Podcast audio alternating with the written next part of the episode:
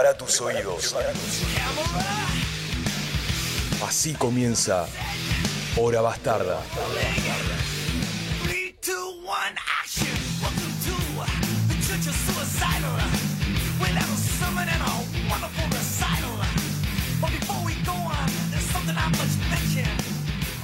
Message I must bring to your attention.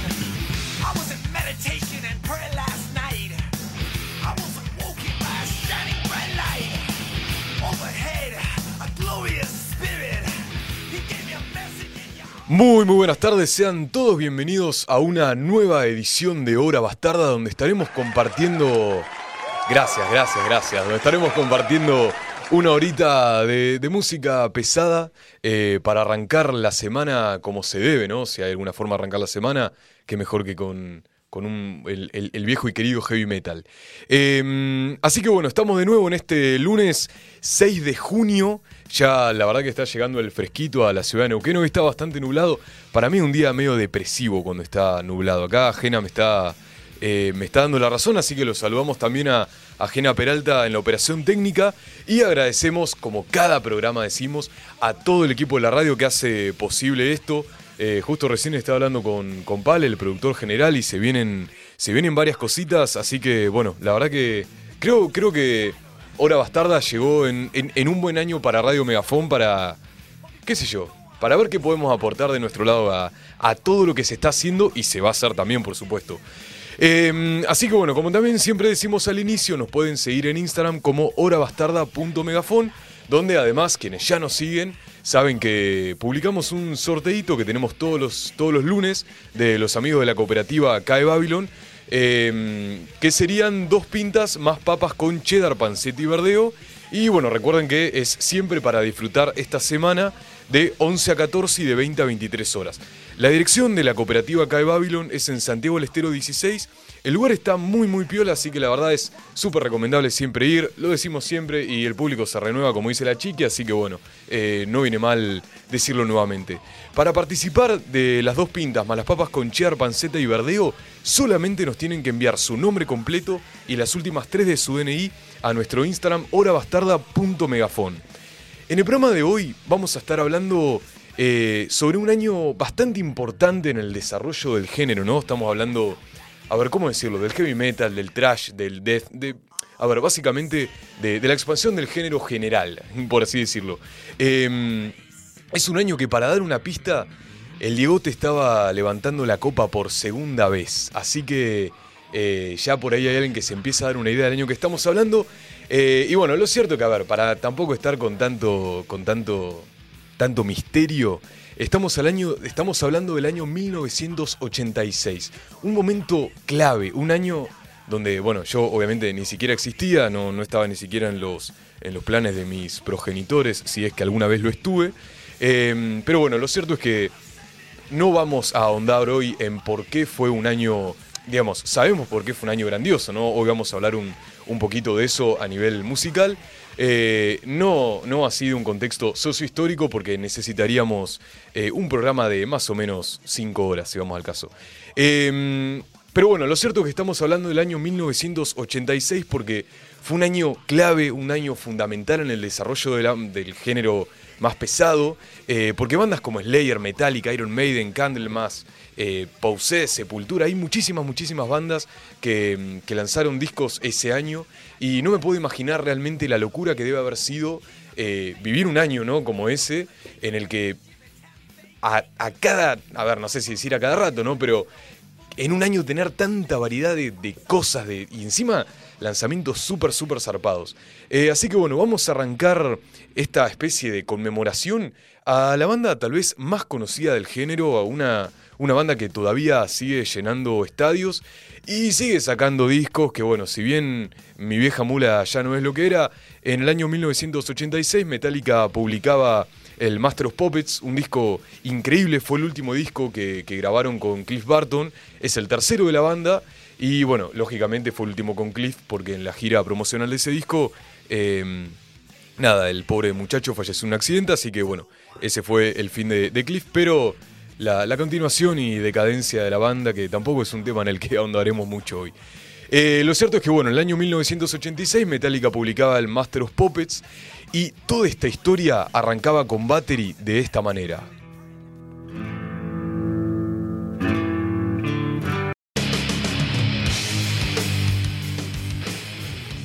Bueno, seguimos en Hora Bastarda. Eso que estábamos escuchando era Battery, la canción que abre el Master of Puppets de Metallica del año 1986. A quienes recién se suman, vamos a recordar dos cositas. La primera que estamos hablando sobre discos que fueron publicados en ese año, ¿no? En el año 1986. Y por otro lado, también tenemos un sorteo de los amigos de la cooperativa acá de Babylon, eh, que son dos pintas más, papas con cheddar, panceta y verdeo. Y para participar solamente nos tienen que mandar nombre completo y últimas tres del DNI a nuestro Instagram que es horabastarda.megafon. Eh, así que bueno, como decía antes de escuchar esta canción, la verdad algo que me parece muy, muy flashero, ¿no? Yo también para quien recién se suma, eh, yo ni siquiera existía en ese momento, pero bueno, me imagino que debió haber sido un año bastante, bastante glorioso por la cantidad de, de, de- de increíbles laburos que estaban saliendo eh, en aquel momento. Así que bueno, eh, había otra, grande, ah, otra gran banda en el año 1986 que, mm, que bueno, también obviamente aportó su enorme grano de arena a, toda esta causa inconsciente, ¿no? Porque la verdad que si en el 86 eh, hubo muchos, muchos discos buenos que salieron, fue, no sé, una cuestión, no, no, no sé ni siquiera qué adjudicárselo, pero bueno, lo cierto es que pasó. Sin dar muchas vueltas, King Diamond publicaba su primer trabajo de estudio al que titularon Fatal Portrait. Eh, este disco además contaba con la participación de, de King Diamond, por supuesto el cantante, después de, de haber seguido de, Merciful Fate, eh, y también contó con la participación de un batero increíble que es Mikey D, quien, bueno, es mundialmente conocido por haber formado parte de Motorhead hasta los últimos, últimos días de la banda. Lo que vamos a escuchar ahora es The Candle, la canción que abre este disco y ya seguimos.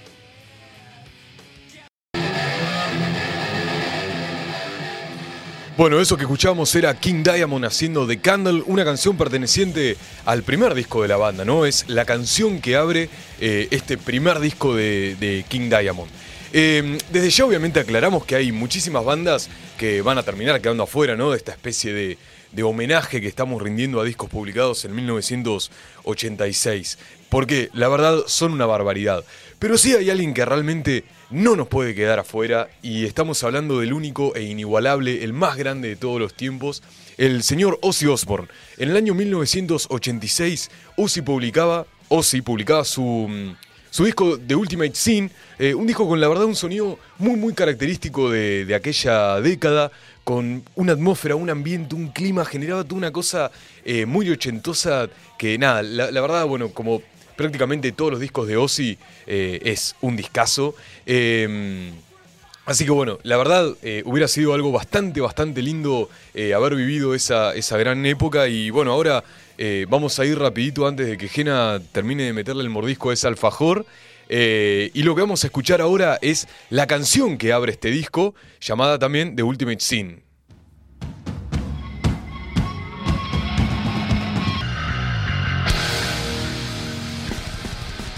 Bueno, seguimos en Hora Bastarda. Eso que escuchamos era The Ultimate Sin, la canción que abre el disco que lleva, por supuesto, el mismo nombre, The Ultimate Sin de Ozzy, del año 1986. Porque si estamos hablando de grandes lanzamientos de ese año, eh, Ozzy es alguien que no nos puede quedar afuera de esta, de esta especie de homenaje que estamos haciendo acá en, en Hora Bastarda. Eh, ya son las 6.25, así que quedan unos pocos minutitos para ya anunciar al, al ganador o ganadora de la- las dos pintas más papas con cheddar, panceta y verdeo de, para disfrutar esta semana junto a los amigos de la cooperativa de Babylon. Así que quien se quiera sumar y todavía no lo haya hecho, eh, lo puede hacer enviando su nombre completo y las últimas tres de su DNI a nuestro Instagram, horabastarda.megafon. Bueno, y ahora nos vamos eh, a uno de los, de los mejores discos de la bestia. Eh, Somewhere in Time de Iron Maiden salió un 29 de septiembre del año 1986, lógicamente.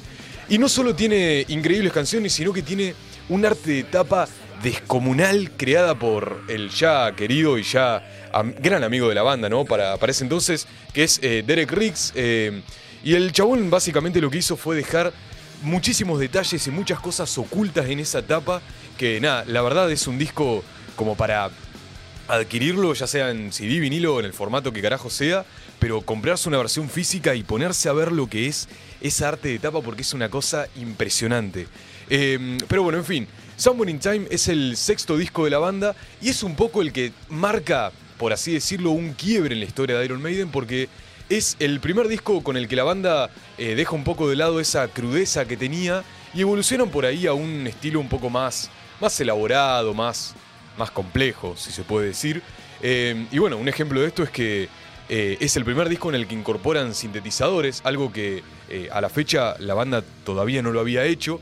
Y la verdad una cosa por ahí un poco curiosa es que, a ver, estamos hablando del 86, ¿no? Una época en la que eh, estaban pasando muchísimas cosas a nivel musical y la verdad que una banda que ya tenía cinco discos publicados como Iron Maiden, eh, largar un sexto disco con un sintetizador, ¿no? Que es, es algo que por ahí para el público eh, más ortodoxo, por así decirlo, eh, es algo bastante, bastante molesto, ¿no? Por así decirlo, porque, qué sé yo, muchas veces se termina diciendo que, que ablanda a la banda o, o lo que sea, pero bueno, en este caso sabemos que con Iron Maiden no pasó. Y una cosa que sí me parece bastante curioso es que eh, la canción que abre este disco, Caught Somewhere in Time, eh, arranca justamente lo primero que se escucha es un sintetizador, eh, que es una cosa, nada, por ahí, o sea, Iron Maiden la verdad fue por todo, digamos. No solo incorporan un instrumento nuevo, sino que además es el primero que hacen sonar cuando apenas empieza a sonar ese disco, ¿no? Pero bueno, Caught Somewhere in Time es un tema bastante largo, si bien es un temazo, eh, el disco, estamos hablando, ¿no? De, de Somewhere in Time, es un discazo como para escuchar de principio a fin, pero por ahí con este disco nos vamos a tomar una libertad y no vamos a escuchar Caught Somewhere in Time, que es la canción que abre el disco, sino que vamos a escuchar Deja Vu, la séptima canción del disco, y así suena.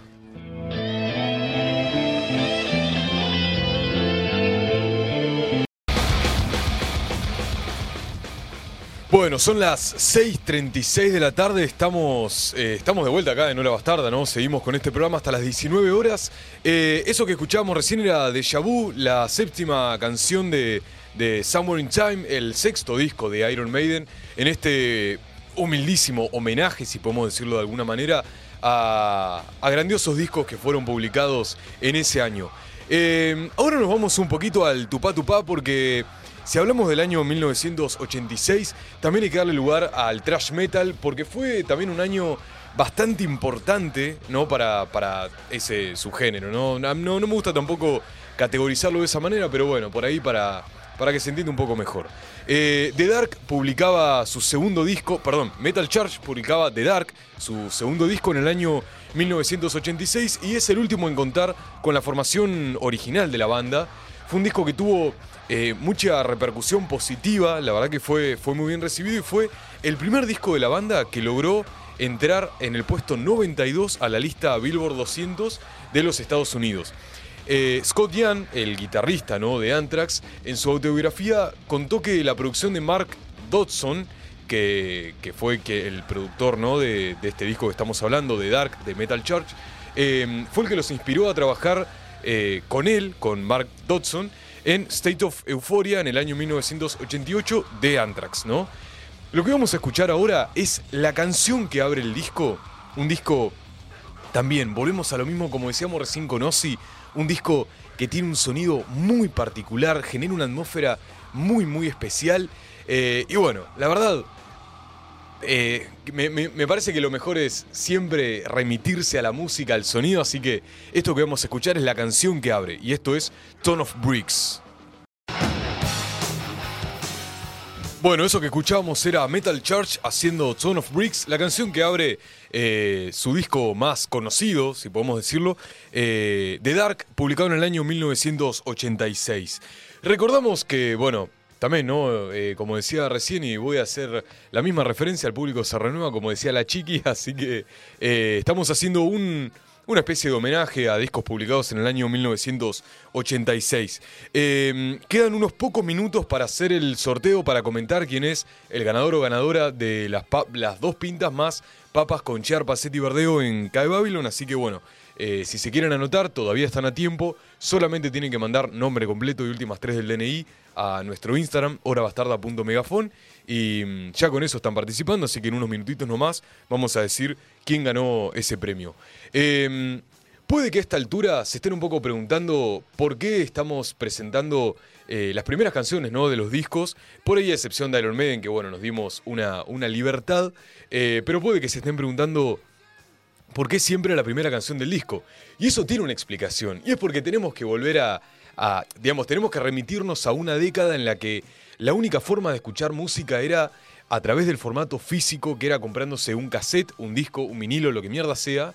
Eh, y bueno, digamos, en esa, en esa circunstancia no quedaba otra que, digamos, poner el, el disco físico o, bueno, el formato nuevo que tengamos eh, y escuchar el disco como había sido grabado, en realidad como había sido presentado por la banda eh, en ese momento. Por eso un poco en realidad estamos buscando recrear, por así decirlo, esto, esta sensación, ¿no? Si podemos encontrar alguna palabra, eh, para lo que fueron todos estos lanzamientos del año 1986.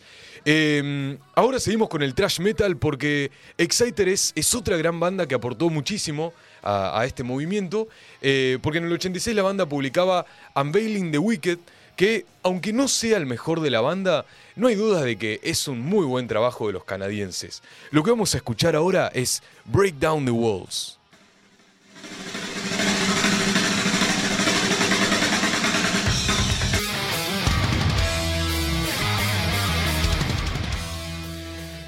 Bueno, eso que escuchamos era Break Down the Walls, la canción que abre el cuarto disco de, de Exciter.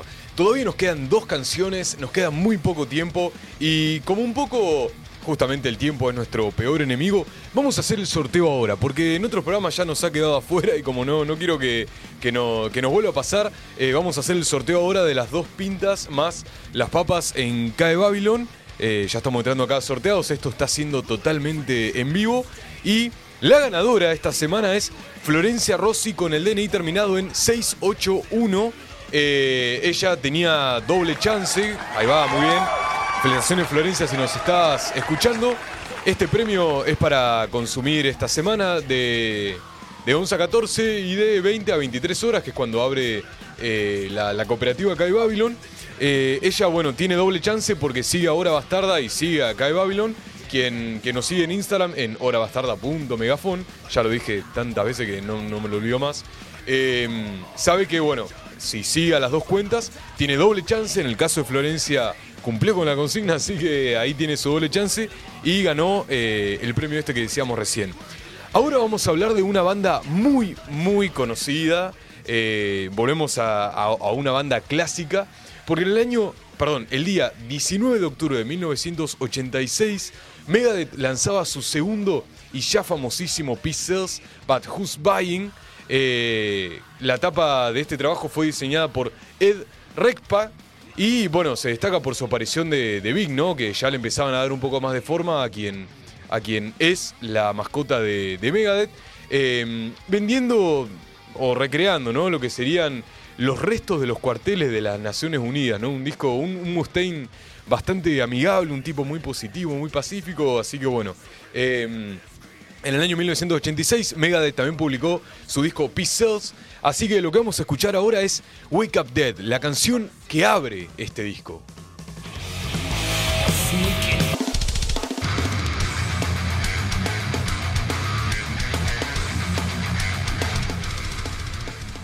Bueno, va, eso que escuchamos era Megadeth haciendo Wake Up Dead con uno de los mejores cortes de, de toda la historia del mundo, del mundo metálico, eh, como lo dicen las abuelas, ¿no? Eh, es imposible, obviamente, no decir el disco, el nombre del disco, Sells, But Who's Buying, y no pensar en la voz de Mustaine cantando esa parte. Va, por lo menos a mí me pasa esa estupidez y necesitaba compartirlo. Eh, bueno, ya no nos queda mucho más tiempo. ya son las 18.56, ya, ya están acá eh, la- las chicas de Glitter y Doctrina, que en minutitos nomás arranca. Eh, así que bueno, ya sabemos que la ganadora es, a ver, espera que ya sé, Florencia Rossi. Eh, y bueno, como ya no nos queda mucho más tiempo, nos vamos a despedir con una banda que realmente no necesita ningún tipo de preámbulo, aunque bueno, merece todos los preámbulos, eh, porque un 7 de octubre del año 1986 salía Raining Blood, la, la canción, perdón, el disco eh, producido por Rick Rubin. Estamos hablando ¿no? de una obra maestra de Slayer. Eh, un disco que recibió puras críticas positivas. Eh, fue el primer disco de Slayer en entrar al, al Billboard 200 en el puesto 94. Y además fue certificado con disco de oro el 20 de noviembre del año 1992. Haciendo homenaje y ya despidiéndonos para, para continuar esta semana de la mejor manera, lo que vamos a escuchar ahora es Angel of Death, la canción que abre este disco. Y nosotros nos despedimos, nos volvemos a encontrar el próximo lunes de 18 a 19 horas. Gracias a todas las personas que estuvieron acá compartiendo esta horita con nosotros. Quédense escuchando Slayer, quédense escuchando Glitter, Glitter y Doctrina. Y ya, bueno, nada, sigan escuchando la radio, nos vemos.